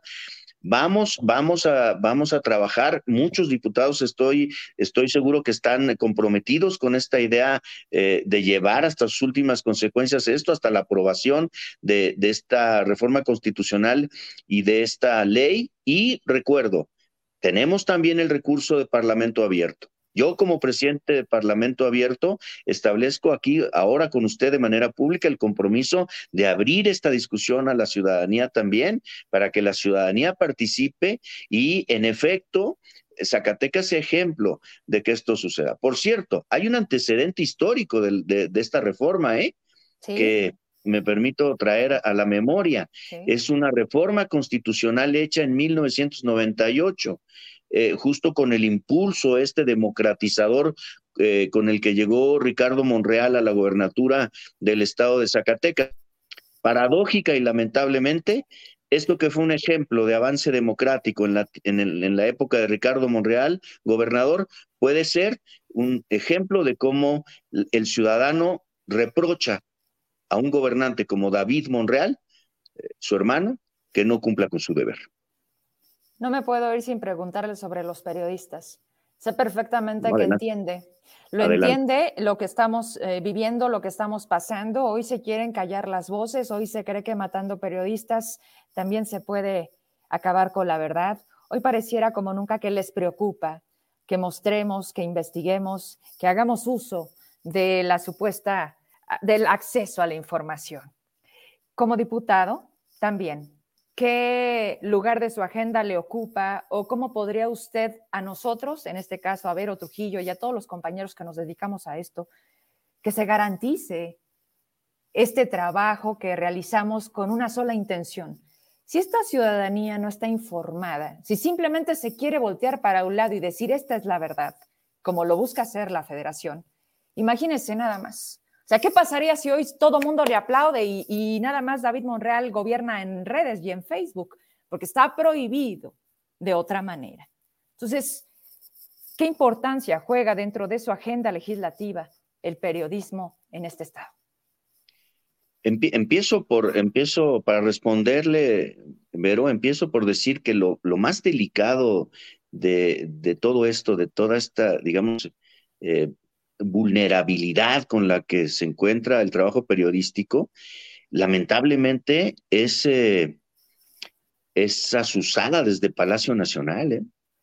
O sea, es, estas, estas ofensivas del presidente en las mañaneras en contra de los periodistas, en contra de los medios de comunicación, son una de las peores señales que veo yo para eh, el ejercicio del trabajo periodístico y de la libertad de prensa en, en México. Es terrible que desde Palacio Nacional, desde lo que yo en algún lugar he, llamado el púlpito de las mañaneras, es una forma irónica de decirlo, eh, se abre paréntesis, es, ironía, se cierra, como suelo escribirlo en las columnas, es, es, una ironía terrible que desde Palacio Nacional sea el propio presidente López Obrador el que, el que tenga una una constante reyerta en contra de los periodistas y los medios de comunicación, queriendo, queriendo imponer su verdad como la única verdad en el país. Esto, por supuesto, no ayuda, enrarece y como decía, nuevamente eh, recuerdo las palabras de la diputada Amalia García, eh, contribuye solo a la polarización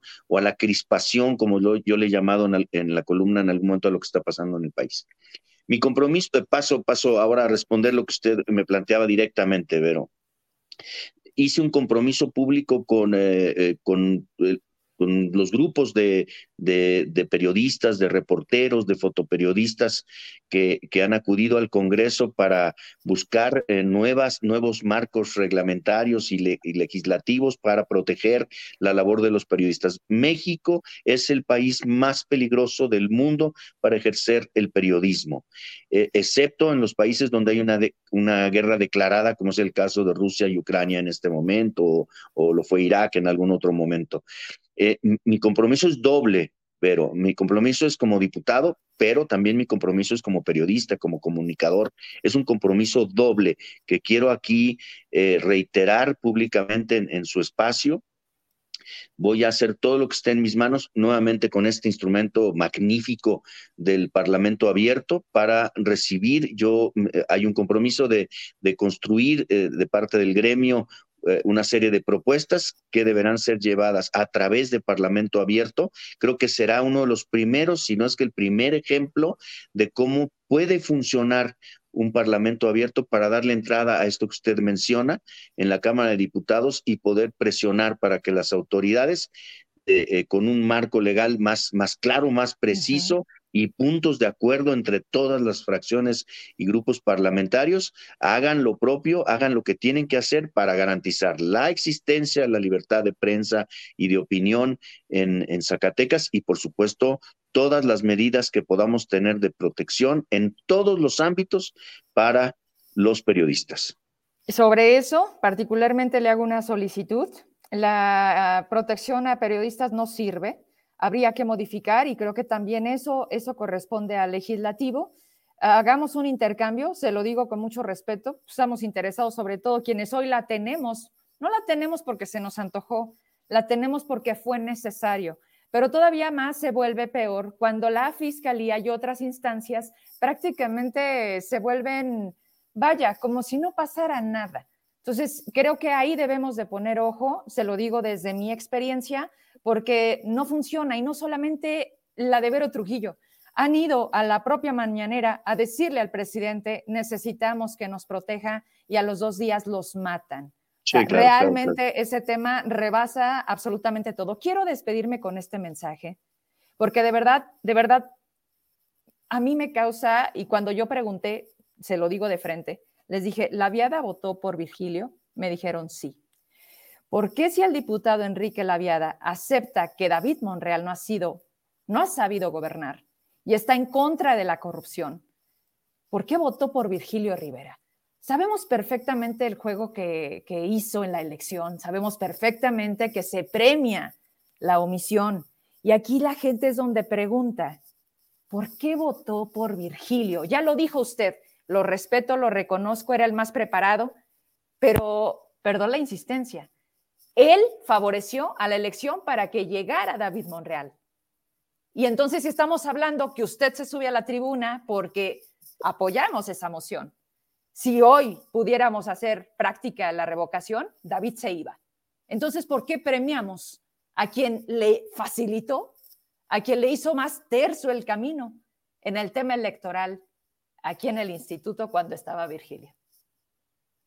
Bueno, yo sé, yo sé que, que, el, eh, el, licenciado Virgilio eh, eh, pues tiene, tiene opiniones divididas, ¿verdad? Sí, este, sé que, sé que divide al estadio, como se dice comúnmente en estos casos, sé que tiene, que, tiene, que tiene dividido al estadio. Yo lo único que quiero insistir es que mi voto es algo que yo asumo personalmente, que yo tengo las explicaciones que he tratado de ofrecer ahora, que nadie me, indicó absolutamente en, en nada, yo creo que además nadie creo que se atrevería a hacerlo, a, indicarme o a tratar de, de eh, forzarme manipularme o tratar de forzar mi voto en, cualquier sentido. Mi, postura ha sido, creo yo, muy clara y muy franca y muy directa siempre eh, dentro y fuera del Congreso. Eh, es un asunto que yo resolví personalmente. Creo, creo que no, no, es, no tiene la proporción que algunos le han dado no sé si otros diputados hayan tenido otro tipo de negociaciones o otro tipo de indicaciones o otro tipo de arreglos. ¿Quiere usted decirme que hubo lana de por medio? O sea. No, no sé, no, yo, no. yo no lo puedo decir, yo no, no lo puedo aseverar, ¿verdad? Lo, lo, lo, que, lo, que yo, lo que yo digo es que mi voto fue un voto eh, eh, que yo asumo personalmente por los criterios que yo tengo respecto de esto. Creo que todos tenemos criterios y opiniones propias respecto de cómo entender muchas luchas. Para mí, la lucha por la equidad de género, la lucha por las libertades, la lucha por la diversidad, la lucha por la diversidad tiene, tiene muchas, muchos campos de batalla, muchas expresiones, y, para mí esta no era ni la más importante ni la fatal. ¿eh? A lo mejor para usted sí, para mí no. Para, para, mí no, para mí no era la más importante. Mire usted, Mire usted, eh, muchas, muchas mujeres, muchas, muchas, muchas eh, yo he visto cómo hay, hay, muchas expresiones respecto de esto, pero no vi tanto, no vi tanto ruido para el, para el caso de la reducción en el presupuesto, de la transversalidad de género en el presupuesto. Y fue una cosa que yo defendí, yo, lo defendía, lo defendí en la tribuna, lo defendí en la tribuna durísimamente, ¿verdad? Fue, fue un choque frontal con Morena y con el gobernador cuando yo veía que estaban mutilando todos los presupuestos este, relativos a la equidad de género en un, pero en, prácticamente en todas las áreas de la administración pública y del servicio público y de las políticas públicas, ¿verdad? Eh, eso, eso me pareció mil veces más, más importante y no veo una respuesta eh, directamente proporcional. También lo digo con toda franqueza. A lo mejor a, algunas feministas o a usted no le, no le gusta lo que estoy diciendo, pero, pero no vi esa, esa misma determinación y, y, ese, y, ese, y esa misma claro. por decirlo de alguna forma, ¿no? Fíjese usted que más allá de que no nos guste lo que están diciendo, ustedes son los que tienen el cargo. Nosotros finalmente, eh, cuando terminamos nuestra chamba, somos una, yo soy una ciudadana más a mí lo que me gusta es la congruencia. Normalmente busco ser congruente con lo que digo y con lo, que hago. Y por supuesto que hay personas como usted, porque lo que más me enriquece a mí es lograr un debate, un, debate de ideas en donde nos escuchemos. E, e, eso, créame que para mí es mi objetivo principal y simplemente este espacio eh, busco lograrlo. Así que le agradezco muchas cosas por hacer y sí, sí, sí, sí, definitivamente si nos ponemos a ver hay tantas... Ah, ¿cómo llamarle? Simplemente, pues pareciera que la política se llena de pago de favores, que se nos olvida realmente por qué y para quién llegamos a los puestos. Y es muy lamentable cuando todavía he tenido aquí diputados que me dicen, es que yo le debo al partido. No, por el partido llegas. Pero a quien te debes y a quien le debes de dar resultados es a, este Sí, es, a los, ciudadanos, es, a los ciudadanos. Los partidos son, son un instrumento más, son un instrumento importante de la democracia, pero son, son un instrumento más. ¿verdad? Y, yo creo que el, el, el, fondo real de la discusión democrática, no solo en México, sino en, el, sino en el mundo, es qué tanto protagonismo tienen los ciudadanos en las decisiones, en las determinaciones, qué tan franca es la política entre más franca sea la política y más podamos hablar como estamos hablando usted y yo en este momento, usted me pregunta, me cuestiona, yo respondo. Yo creo que en esa medida los ciudadanos pueden, pueden recobrar cierta confianza en, en, en la política que por cierto es vital. Yo, a mí no me gusta hablar mal de la política porque estaría yo hablando mal de mí mismo. Pues estoy, haciendo una labor. Luego me dicen, es que, es que los diputados están, están muy mal vistos, son muy mal vistos. Pues no me gusta que me vean mal, pues yo quisiera que me vieran bien y tratar de hacer mi trabajo, ¿verdad? Y, y lo primero que, lo, la primera obligación de un parlamentario es, es hablar, es comunicar, es decir, es asumir sus posturas, explicar sus posturas. En algunas a lo mejor convence y en otras no. Eh, algunas a lo mejor les, les parecen convenientes a los ciudadanos y otras no. lo importante es decirlo. Lo grave, es, lo, grave es cuando se trata de imponer una verdad como una verdad absoluta. Eso sí, ahí sí ya, ya, ya no hay manera, ya no hay manera. Si, si de lo que se trata es de que, eh, en, en por ejemplo, en el caso de Zacatecas, eh, algunos piensan que todos tenemos, cuando yo oigo o estás o estás con la cuarta transformación o estás en contra, no, bueno, entonces digo, oigan, pero ¿y, y, qué parte de diversidad no han entendido, no? Bueno, volvemos a lo mismo porque voy a regresar con Virgilio y ya no quiero entrar en eso. Yo con esto me despido. Algo se les olvida cuando llegan al cargo, algo dejan de entender. Ustedes se deben al pueblo. Son para el pueblo es quien los manda y si hoy el pueblo les exige esto, es ahí donde digo, sí, señor diputado, hoy usted es un diputado de este Zacatecas. A David Monreal, yo no sé qué le pasó. Decía, voy a gobernar escuchando a la gente. Es lo último que está haciendo. Y David Monreal es un empleado del pueblo de Zacatecas. Y espero que eso no se les olvide, porque al final del día son simplemente cargos pasajeros y pues que nos dan mucha experiencia, pero experiencia para bien, no para que tengamos que irnos el día de mañana no por respetar sexenios ajenos, no, que se queden en Zacatecas a ver lo que dejaron, ¿no cree usted? Sería más justo, porque lo más fácil es, vámonos, hay que se quede el cochinero claro, o sea, eh, yo cuando escucho esto de la herencia maldita, pues francamente me, no sé si reír o llorar, ¿verdad? Porque alguien como David Monreal que buscó el cargo durante tantos años, pues entiendo que tuvo el tiempo suficiente para darse cuenta de qué es lo que estaba pasando, ¿verdad?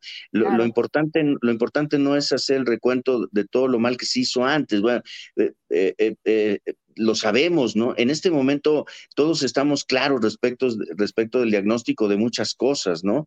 Eh, el, el, el, verdadero punto es, o el punto central es, en todo caso, ver hacia adelante, ver al futuro, ver qué vamos a hacer, cómo nos vamos a unir, cómo vamos a, qué tipo de solución le vamos a dar a, a los problemas que tenemos.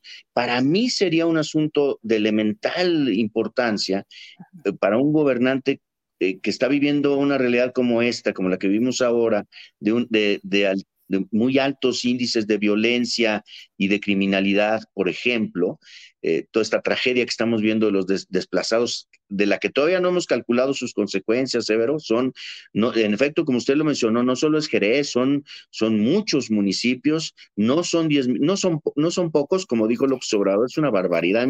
A mí yo me sentí ofendido, con, son muy pocos, yo me sentí ofendido. No, no, no, son muchos miles de personas.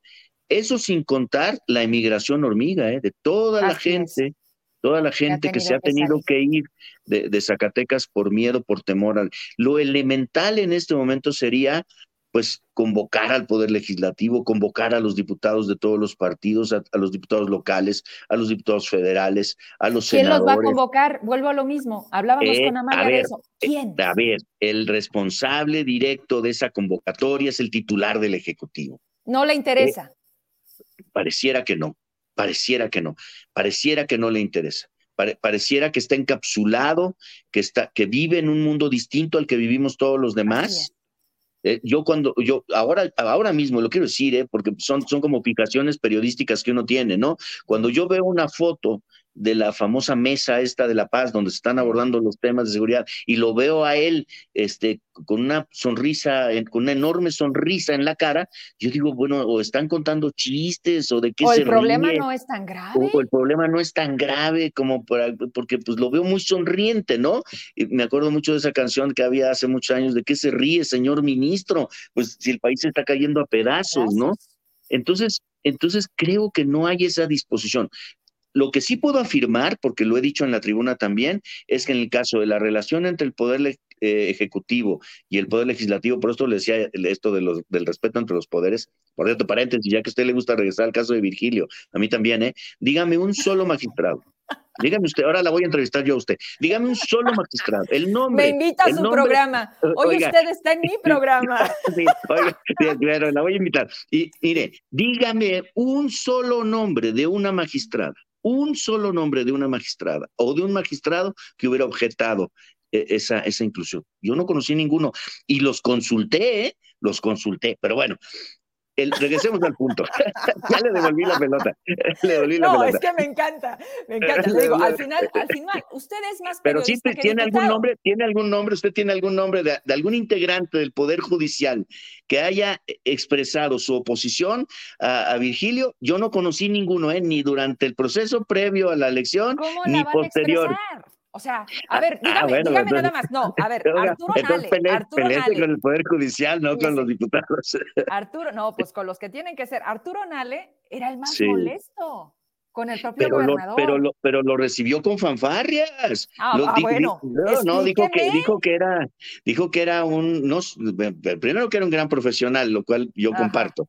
Y lo segundo que dijo es que era plenamente elegible, lo dijo con todas sus mentira. palabras. ¿verdad? Esa es bueno, mentira, bueno, pero bueno. bueno Oiga, regresando al punto, lo que sí le puedo documentar y lo que sí, puedo decir con toda claridad sí. es que en el caso de la relación del poder ejecutivo con el poder legislativo, que es el del que yo ahora formo parte, yo aseguro, lo sostengo, el gobernador no muestra ningún respeto y ningún interés por eh, nosotros.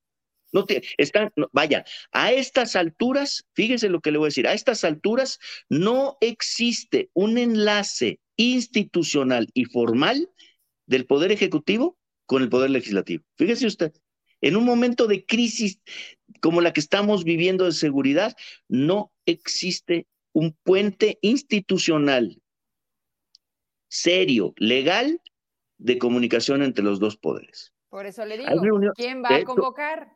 ¿Quién va a convocar a esta nos, emergencia? Nos, nosotros desde el Poder Legislativo hemos dicho justo lo que mencionó el, la diputada Amalia García hace un rato. Nuestra disposición a apoyar, nuestra disposición a ayudar. Bueno, en la tribuna ha habido quien ha, quien ha planteado el asunto así. Estamos dispuestos a empoderar al gobernador para, que, para ir con él a las gestiones para acompañarlo, para que vayamos diputados, pero pues nos tiene que invitar, o sea, no vamos a ir nosotros ahí nomás de como, como parches mal pegados, ¿no? no, eso, no, eso, tampoco, eso tampoco es digno, tampoco es correcto. El titular del Ejecutivo tiene esa responsabilidad, mire, le voy a decir por qué, porque se tiene que comportar como, en este caso, en este caso como un hombre, o como, en, en el caso de Amalia, pues como una mujer, pero ahora como un hombre de Estado. No, no, no, no, no como, no como, uh, como un uh, peleador callejero, ¿verdad? Que, que, se está peleando con todo mundo, se pelea, se pelea con el poder legislativo, se pelea con el poder eh, judicial, se pelea con los empresarios, eh, se, se, pelea, pelea con, con los maestros se pelea con la prensa, se pelea con los maestros, se pelea con los jubilados. Bueno, y, y, coincido, ¿eh? nosotros lo dijimos en la tribuna también, eh, el, el, sufrimiento de los, de los pensionados y los jubilados fue, fue este, completamente eh, terrible porque el dinero estaba ahí. Uh -huh. Y nosotros lo, lo, documentamos en la tribuna. No, y espérese, es... la viada, la nómina secreta, había lana. No. Harta lana. ¿Y qué dijo? No vamos Pero, a cobrar porque la situación de Zacatecas es crítica. Y lo primero que sí. hicieron que fue cobrar. Repartirse todo y bonos. Entonces, mire, la verdad es que ahí es donde decimos, ¿cómo creen que les creemos? ¿Cómo creen que van claro. a venir otra vez las elecciones y con qué cara se van a parar? En fin, yo me despido agradeciéndole la plática, esta, este intercambio, cuando guste, este, me invita y yo cuando Ahora, ahora yo la invito, ahora yo la invito. Gusto. Me, me pasan las preguntas para saber las respuestas. No, no se crea. No, Oiga, no, no, no, no, le, le pido un favor. Nunca. Diga. Que lo, que lo borren de la lista de Listesac. Oiga, sí, a ver, por, ¿quién, ¿quién, quién, será, ¿quién será el maldoso? ¿No será cosa ahí de Verónica Díaz o de quién será? ¿No ¿Quién, sería el propio Davis? ¿Eh? O, o, o, Norma Julieta del Río, no sé quién de esos de, del grupo ahí, del grupo. Pero Norma Julieta está en el INAI, ¿qué tiene que hacer aquí en Zacatecas? ¿A poco ella no decide sé, en Zacatecas? No sé, no sé, se dice mucho que, que toma decisiones acá indebidamente porque es una funcionaria federal, ¿no?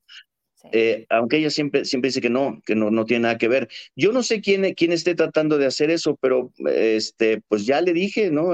Este, lo que es más, conservo el oficio del, del, del entonces gobernador Monreal, conservo el oficio, los plazos que se establecieron. Yo creo que, yo creo que son este tipo de cosas que luego se, ahora, ah, fíjese que veo que ahora están intentando ese tipo de asuntos. Eh, vamos a, vamos a estallar esto de la Feria Nacional. A Benjamín N.